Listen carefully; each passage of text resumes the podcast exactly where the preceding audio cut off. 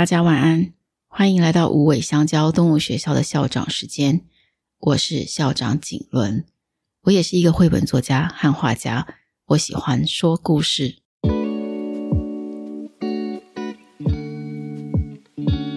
很多人会问我为什么会创办无尾香蕉动物学校，那是因为我曾经遇过很多与动物相遇的故事，这些故事一直都启发着我。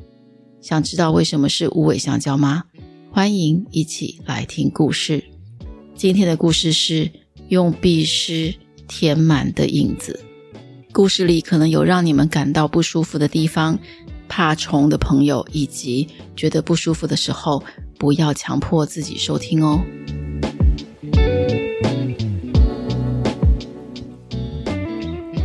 大家知道壁虱吗？是一种属于蛛形纲的体外寄生虫，它有八只脚，体型很小，幼虫只有零点五厘米，成虫仅仅三厘米。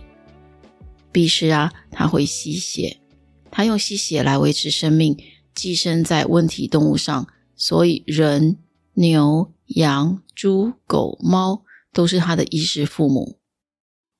它靠吸食宿主的血液来维持生命。它们可以在不吃不喝的情况之下存活数个月，但一旦它们找到了宿主，就会迅速的吸血，而且增加体重。我还没有在猫身上看到有壁虱的，但是曾经有一只壁虱被我发现在自己的床上。那我有听过有人在身上发现过壁虱。壁虱在狗狗身上最多，尤其是外面的浪狗，几乎只只有，能够传染多种疾病，像犬胶虫症、艾利希体症，还有莱姆病等等。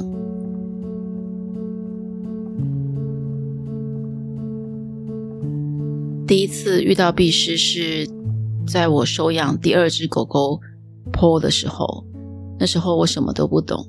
那 Paul 是一只长毛狗。刚到我家的时候呢，它的外观上看不出有鼻屎，但是用手摸着摸着，我却感觉到有一粒一粒的触感。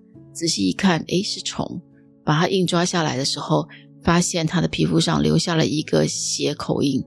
那当时是用卫生纸把它压死了，那卫生纸上都是血。医生会对养在家中却满满鼻屎的狗狗觉得不大开心。他就会念主人，他说：“啊，你每天不是跟他生活，你不知道有壁虱吗？”通常这样的主人有几种类型，一种是马上道歉说：“啊，真的不知道，那现在该怎么办？要怎么处理啊？还有怎么预防？”那但是还有一种呢，就是一而再再而三的让这些事情发生。有时候就是到狗狗已经贫血了，已经很奇怪了，他很怕它忽然的死掉，所以他就把它带到动物园里面来，所以就发现说：“哦，原来是身上满满的鼻屎啊。”就是很不勤劳，然后也不去防治，因为这些传染病都不是一次就可以医好，反而就是要花很多的钱。那这些人呢，就会开始又有点犹豫啊，要不要医呀？要怎么医呀？那有时候医了两三次又不来了。所以呢，通常遇到这种情况下的呃狗狗的主人们呢，我站在旁边都会开始担心，呃，这些主人愿意花钱吗？很多有壁虱的狗狗来到动物园里面做处理，那不管是看病也好，洗澡也好，多到呢，那个壁虱有时候就会掉到诊疗桌上，或是掉到地上。然后帮流浪狗狗剃毛、洗澡的时候，这虽然它已经要剃毛、洗澡了，可是剃毛、洗澡前的第一个步骤，也都是要把。这个除壁虱跳蚤的药喷满喷好之后，才能够再做后续的工作。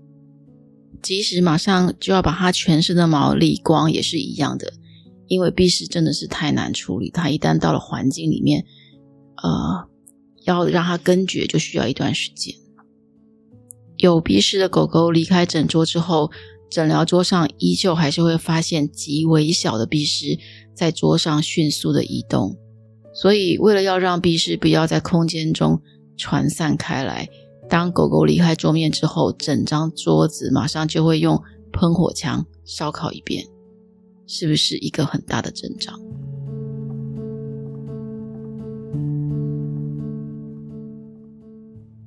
现在我要来讲故事了。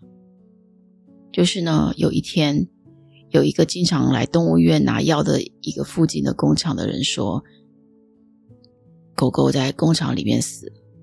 哦，他问说，可不可以呃去收拾？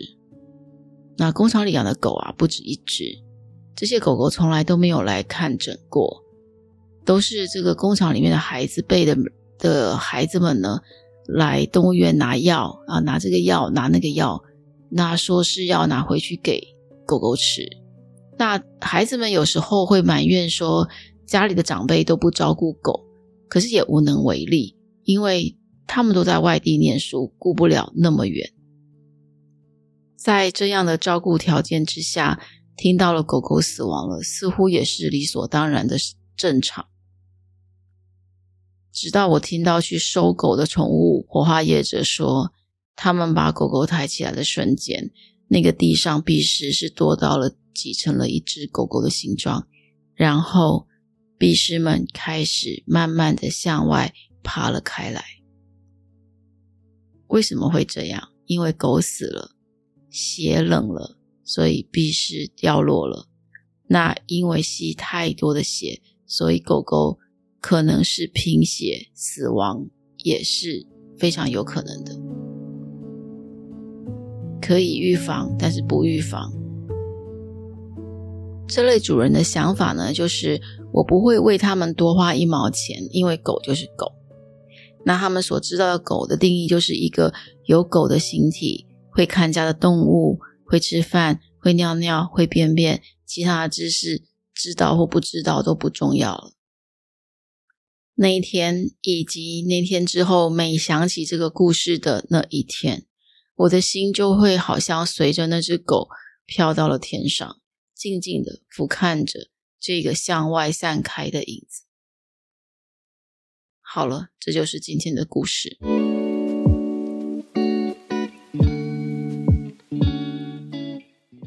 为什么无尾香蕉？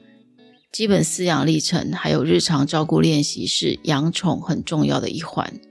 作为一个饲养人，作为一个主人，作为一个家人，最重要的是尊重生物物种的天性以及好好的照顾。我不让他们遭受到因为照顾不周引起的疾病或痛苦，是每个养宠物的人在养宠之前应该要有的相爱誓言。无尾香蕉动物学校想做的是借由从小的教育，让人可以先学好饲养犬猫的必要常识，还有准备，尊重生物差异性，懂得善待生命、同理心等等。